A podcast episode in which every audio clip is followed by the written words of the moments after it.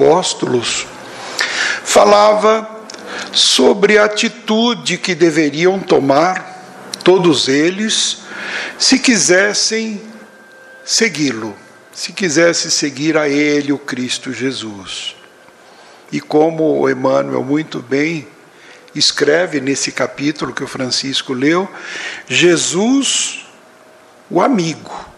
Porque Jesus é considerado não só o líder, mas o amigo de todos nós, porque ele não não só ensinou, ele deixou um legado muito maior, porque ele vivenciou cada palavra, cada parábola que ele ensinou, que ele nos legou, ele vivenciou e exemplificou acima de tudo. Então temos nele o grande amigo a, a nos guiar, a nos, nos exemplificar. Então, quando ele disse sobre este, esta passagem: Amai os vossos inimigos, fazei o bem aos que vos odeiam e orai por aqueles que vos perseguem e caluniam. Porque se somente amares os que vos amam, que recompensa tereis disso? Não fazem assim também os publicanos? Se unicamente saudardes os vossos irmãos, o que fazeis mais do que os outros? Não os fazem os pagãos? Sede, pois, vós outros perfeitos, como vosso Pai Celestial é perfeito. O que, nos leva à reflexão sobre esse sentido que Jesus coloca de perfeição. Sede perfeitos, como Deus é perfeito. Lógico que para a humanidade, tão sofrida, ainda em desenvolvimento, ainda vivendo num mundo de expiação e provas, é impossível querer a perfeição. Em se falando em perfeição absoluta, nós podemos sim ter uma perfeição relativa. E é isso a que Jesus se refere. A relatividade dessa perfeição que todos devemos buscar. Mas o que seria essa relatividade das perfeições que iria nos aproximar de Deus? Não nos tornar iguais a Deus, lógico, isso é impossível, mas vai nos aproximar mais de Deus. Que perfeição seria essa? Porque Jesus fala que devemos saudar a todos. Devemos amar e rezar para todos, não por aqueles que nos querem bem. Isto é fácil, qualquer um faz.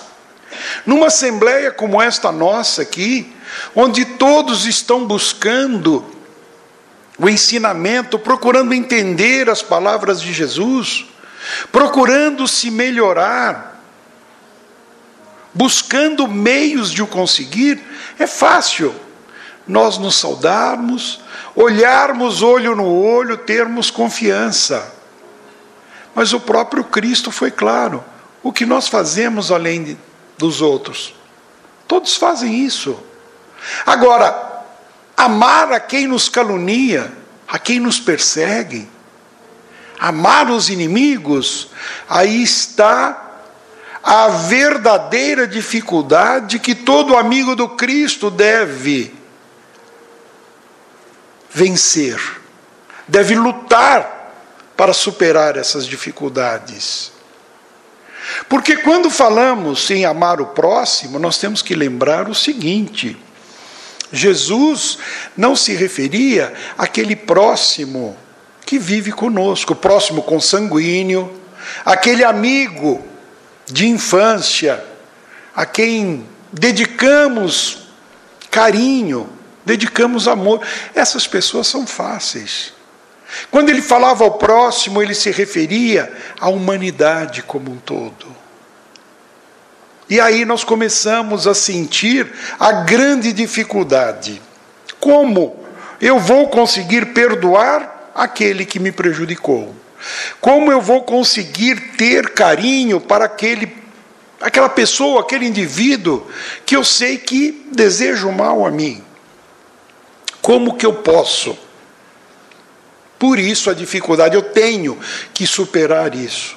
Eu tenho que fazer diferença, eu tenho que ser diferente dos demais.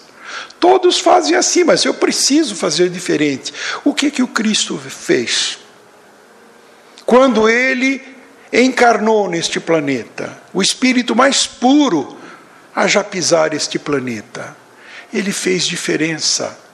Ele tratou a todos com igualdade, indiferente de classe social, indiferente de qualquer posição que a pessoa tinha, de conhecimento, ele tratou todos iguais. Pelo contrário de, da, da ideia então vigente, aqueles que mais necessitavam, ele dava mais atenção.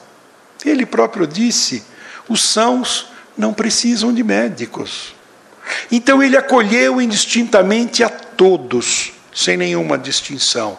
Ele amou, exemplificou, amando a todos como próximo. Assim deve ser a atitude de quem, pelo menos, quer ser amigo do Cristo, quem quer ser cristão, aquele que caminha com Cristo. Então, essa, essa perfeição relativa que devemos buscar é essa, é essa. Tratando bem a todos, indistintamente, porque este é o caractere da caridade. A perfeição é indício da caridade. A caridade, que é a mãe de todas as virtudes, que abraça todas as virtudes e afasta todos os defeitos, que incentiva o orgulho. Então, se nós buscarmos essa perfeição, buscar a nos melhorar a cada dia, sermos hoje melhor do que fomos ontem, e sermos amanhã melhores do que estamos sendo hoje. Essa é a busca da perfeição que nós temos que caminhar. Mas é preciso também ter Hamed nos orienta, nos alerta muito para isso. Nós precisamos ter a diferenciação entre perfeição e perfeccionismo, são coisas totalmente diferentes. Então, se nós formos buscar uma definição no dicionário, está lá, perfeição. Vem do latim perfectio, que designa o estado de um ser cujas virtudes se encontram plenamente atualizadas ou realizadas. Em teologia, em religiosidade, significa plena realização sob o ponto de vista moral. Então, quando em religiosidade falamos de um indivíduo perfeito, é aquele indivíduo com a moral, o sentido de elevação moral elevado. Ele se elevou materialmente, se elevou culturalmente, mas ele se elevou também moralmente. Podemos citar inúmeros, inúmeras pessoas, inúmeros espíritos que nos anteciparam na vida terrena, que poderemos colocar como perfeitos, porque têm a moral elevadíssima. Assim, todo homem é chamado à perfeição ou santidade, segundo a religiosidade. Mas encontramos, em contrapartida, o perfeccionismo, que na psicologia é a excessiva exigência da perfeição para consigo mesmo ou os outros. O perfeccionismo manifesta-se numa sintomatologia neurótica de colorido excessivo. Então, se nós avaliarmos, todos nós, num maior ou menor grau, num maior ou menor sentido, temos lá um pouquinho de perfeccionismo. Só que alguns exageram. E quando isso é exagerado, ele acaba interferindo na vida do indivíduo e daqueles que o cercam. A maioria de nós gosta da coisa organizada. Qualquer que seja o nosso trabalho, qualquer que seja o nosso hobby, nós queremos as coisas organizadas, pelo menos. Facilita o trabalho Quando vamos procurar alguma coisa, nós sabemos onde está. Isso é um perfeccionismo. Mas aqueles que exageram, que não pode ver nada, absolutamente nada, fora daquilo que ele considera o padrão, ele começa a interferir. O indivíduo perfeccionista que aqui estivesse no meu lugar já ia ficar incomodado, porque se olha, as cadeiras não estão 100% alinhadas, uma um pouquinho para lá, uma um pouquinho para cá, o perfeccionista seria capaz de interromper a fala, descer e ir empurrando uma por uma até ficar 100% alinhado. E ai daquele que chegando aqui se movimenta e põe um pouquinho fora do lugar. Ele não se sente bem. Se nós avaliarmos, nós conhecemos pessoas assim, que não sai de casa porque olhou que a cortina não está totalmente fechada ou totalmente aberta. O meio termo não existe para o perfeccionista. São aquelas pessoas que têm o chamado toque, o transtorno obsessivo compulsivo. Eu disse quarta-feira aqui que aquele que é muito é, perfeccionista, ele não tem toque. Ele tem o O, ele tem o O, ele tem o C OT, desculpe, o COT, porque ele não, não percebe, ele não consegue nada fora de ordem, então ele coloca em ordem alfabética. Então são pessoas extremamente, eu diria, chatas, porque é difícil. Tanto que a definição de perfeccionismo é uma excessiva exigência, isso na psicologia. Então, quando as pessoas. É, que tem esse transtorno, não, eu sou perfeito. Não, não é perfeito. Você é perfeccionista, é totalmente diferente. Porque o perfeccionista não aceita nada fora daquilo que ele coloca como ideal. Seja posicionamento, seja ideias, seja postura, tem que ser do jeito que ele quer. Em tudo. Isso não é ser perfeito. O perfeito ele busca se melhorar, como eu já disse. Ele quer a cada dia ser um pouco melhor. Ele vai avançando gradativamente. Porque ele entende que ele tem que melhorar sempre. Essa é uma evolução constante. Para isso nós temos a eternidade. Somos espíritos imortais. Aqui Voltaremos tantas quantas vezes forem necessárias para o aprimoramento. Se numa encarnação nós evoluímos culturalmente, nós temos uma evolução muito grande no sentido tecnológico, mas nós temos que nos elevar igualmente no sentido moral.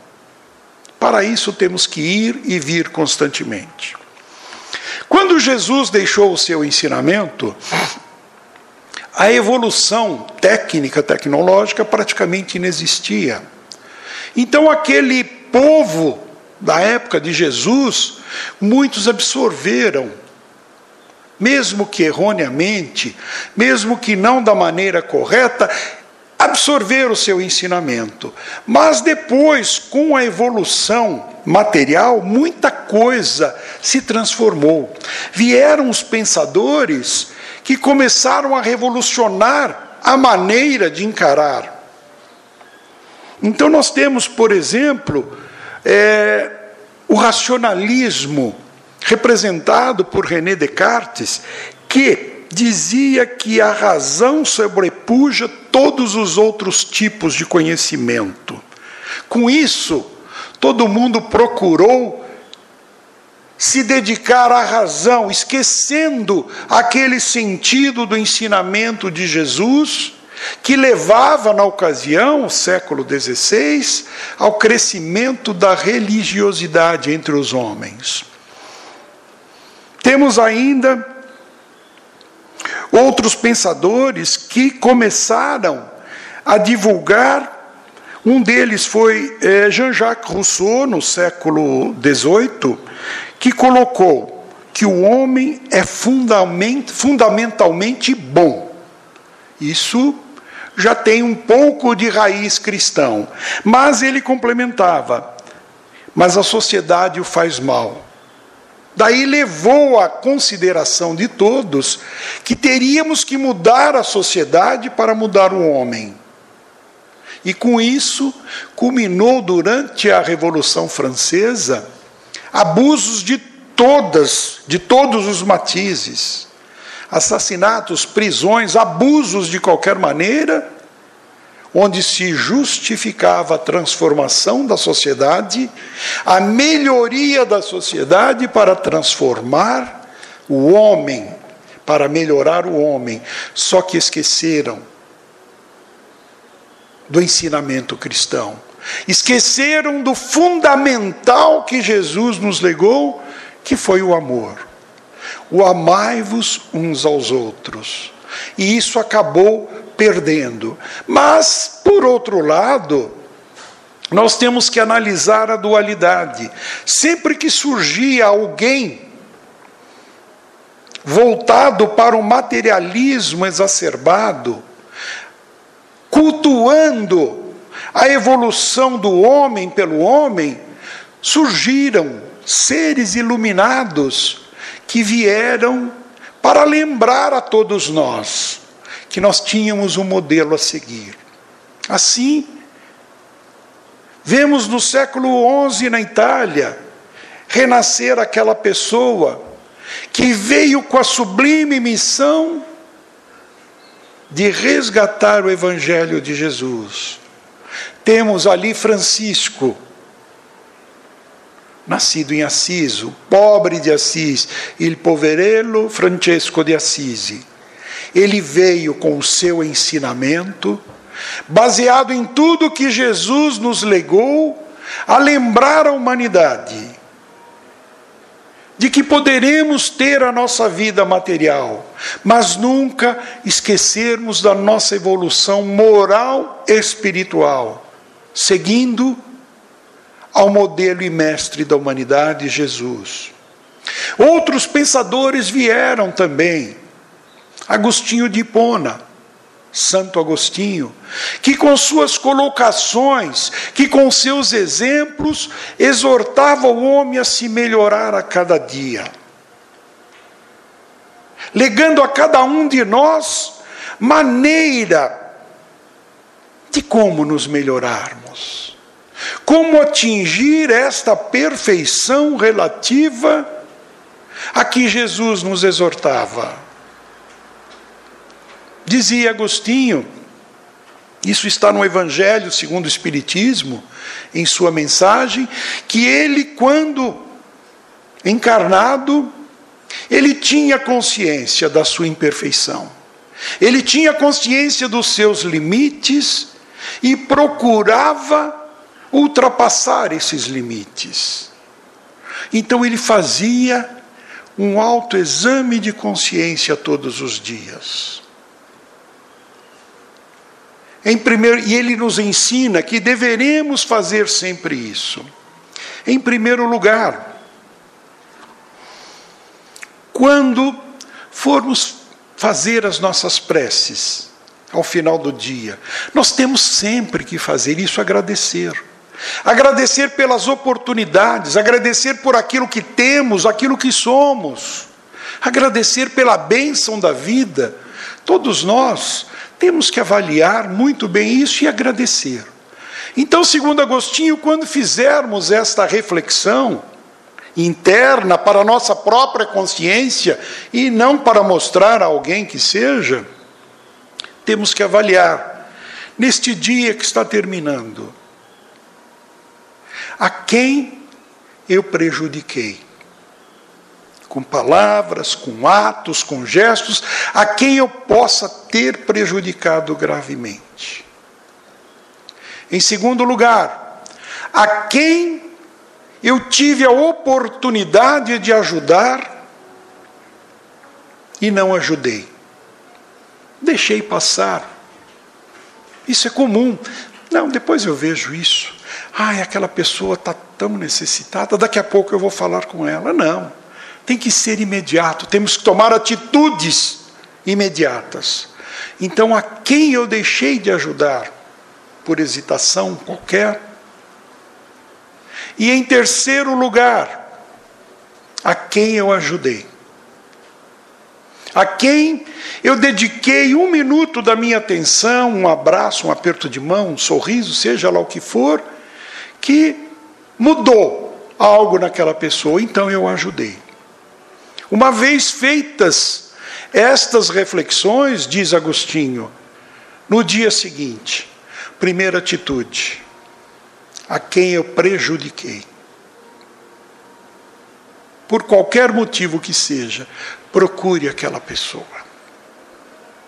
Refaça suas atitudes. Repare o erro. Não deixe passar mais tempo. Feito isso, passe ao segundo passo. A quem eu deixei de ajudar por qualquer motivo, vá lá e ajude aquela pessoa. Ampare, aconselhe, sorri, abrace aquela pessoa pois isto pode fazer diferença para ela. E em terceiro e último lugar, a quem eu ajudei. Repita esse gesto com todos que encontrarem pela frente. E Agostinho conclui dizendo que se assim o fizermos, nós estaremos seguindo a evolução natural, melhorando a cada dia. Nós estaremos a cada dia sendo um pouquinho melhor que o anterior. E se fizermos disso uma, uma rotina, isso vai ser natural. Há de chegar o um momento em que não teremos prejudicado ninguém. Há de chegar o momento em que não deixamos de ajudar quem quer que seja. E aí vai chegar este momento em que estaremos sempre ajudando a todos. Ou seja, estaremos atingindo a perfeição a que Jesus se referia. Não aquela perfeição absoluta, mas aquela perfeição relativa que nos é factível naquele mundo em que vivemos, neste mundo de expiações e provas faz parte do nosso aprendizado, faz parte do nosso crescimento. Eu citei aqui Francisco de Assis, Agostinho de Pona. Se nós puxarmos pela memória, quantos já não passaram por isso antes de nós e conseguiram êxito? O Francisco fez uma leitura, Emmanuel espírito iluminado, segundo as informações já encarnado aqui no Brasil, mas que durante a sua trajetória, desde a época do Cristo, cresceu, evoluiu, atingiu aquela perfeição relativa. Chico Xavier dispensa comentários. Um homem que soube fazer da sua vida um exemplo a ser seguido que vivenciou a cada dia aqui na terra o exemplo do Cristo. Podemos considerá-lo, então, segundo a leitura do Francisco, o amigo do Cristo. Ele foi o amigo perfeito do Cristo. Podemos passar o resto do dia citando exemplos, não nos faltam. Se tantos antes de nós, se tantos hoje, nos dias atuais, conseguem isso, é porque não é impossível. Então nós também conseguiremos.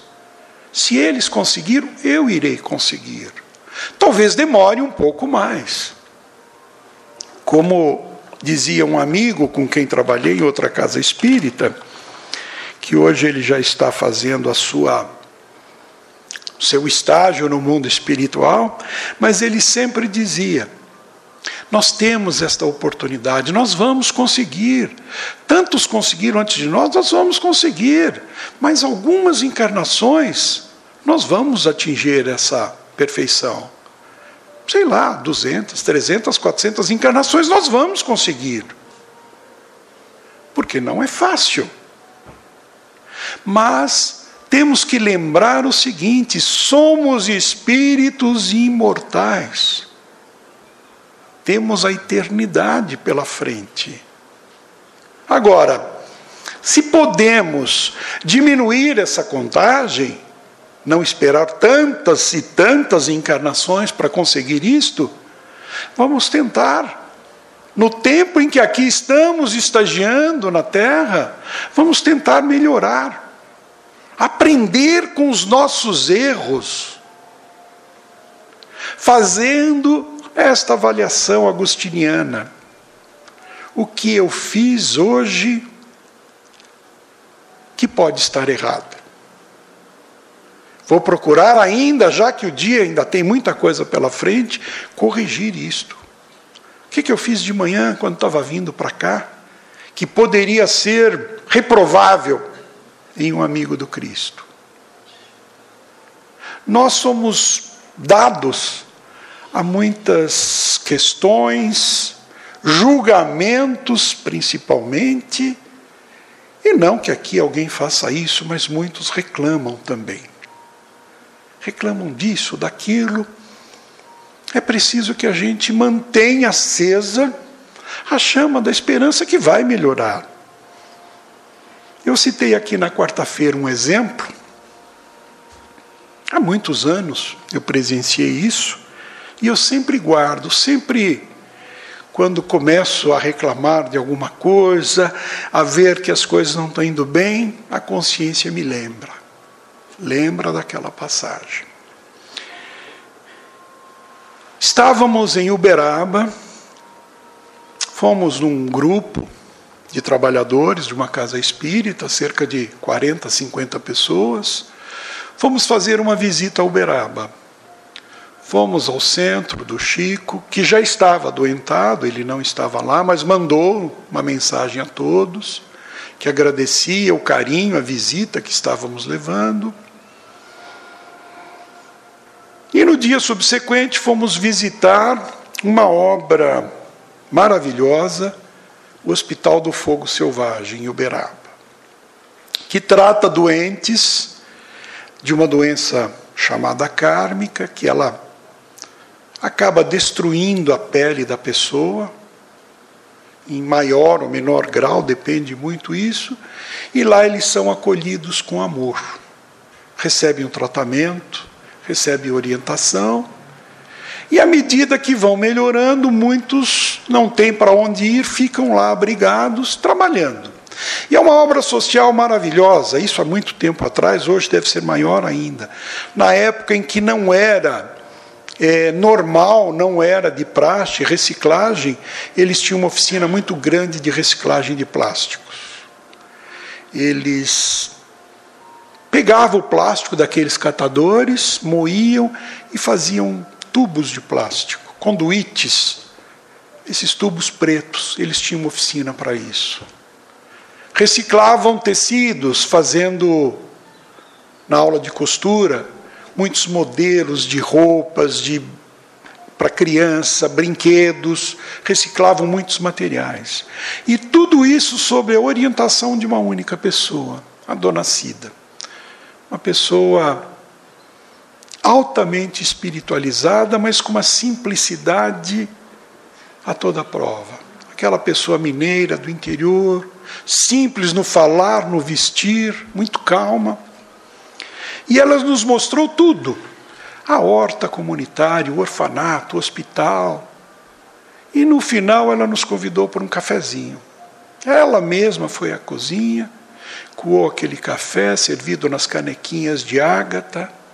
Um café delicioso. Melhor do que qualquer café gourmet que a gente possa tomar nas cafeterias de hoje.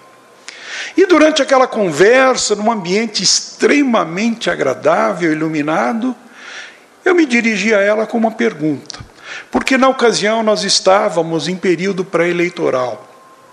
Iria acontecer dali a alguns meses a primeira eleição para presidente no Brasil.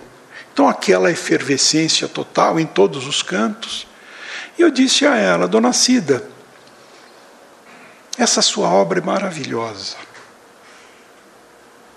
Ela me corrigiu: Não, meu filho, é obra de todo mundo, não é minha. Eu falei: Bom, tudo bem então, dona Cida, essa obra maravilhosa, a gente vê tanto empenho, tanto prazer das pessoas que nela trabalham. A senhora já recebeu alguma ajuda de qualquer governo, prefeitura, governo do estado, algum político, algum candidato, porque na época, naquele, naquela semana iria ter um, a visita de um candidato a presidente. Ela tomando seu cafezinho, calmamente me olhou nos olhos com aquela pureza, virou-se, olhou para o relógio e falou: Olha, meu filho, até hoje não. Não recebi nenhuma ajuda, mas ainda são três horas da tarde. O dia não acabou. Aquilo me calou fundo. Um exemplo de pessoa que, se em outra situação, talvez outra pessoa, não, eu fiz tudo sozinho, eu não conto com ninguém, tal, tal, tal, iria já aproveitar, desfiar um rosário de lamentações, de críticas e tudo mais. Ela simplesmente disse: Até hoje não, mas o dia não acabou. Então nós temos que adotar uma postura semelhante. Por que reclamarmos da vida que temos dificuldades? Nós temos que olhar para trás, temos que olhar ao lado. Porque muitas vezes reclamamos, mas milhares de pessoas gostariam de estar no nosso lugar. Reclamamos de uma situação que para outros seria uma bênção. Reclamamos porque não atingimos algum objetivo em qualquer setor da vida, mas nos esquecemos quanta coisa temos pela frente. O dia não acabou, vamos prosseguir. Então vamos refletir sobre isto refletir sobre a bênção da vida que nós temos, agradecer o que somos, o que temos, as oportunidades. São milhares de oportunidades que nos são dadas a cada dia que reiniciamos. Se não podemos aproveitá-las todas, vamos aproveitar bem aquelas que pudermos. Vamos buscar sim sermos perfeitos, reclamar menos, maldizer nunca, ajudar mais, acolher as pessoas. Porque muitas vezes vamos lembrar que quando nos deparamos com alguma pessoa, ela está com semblante carregado, está mal-humorada mal responde ao cumprimento que lhe dirigimos. Não vamos nos deixar contaminar por isso. Vamos tentar avaliar por que, que ela está assim. Ela talvez não tenha tido um dia bom, talvez esteja passando por dificuldades imensas. Quem não está? E muitas vezes nós evitamos nos dirigir a pessoas assim. Muitas vezes evitamos sequer um contato visual com uma pessoa assim. Vamos lembrar que se nos dirigirmos educadamente, se dirigirmos a ela um sorriso, pode ser a única coisa boa que ela irá receber naquele dia. Pensemos nisso.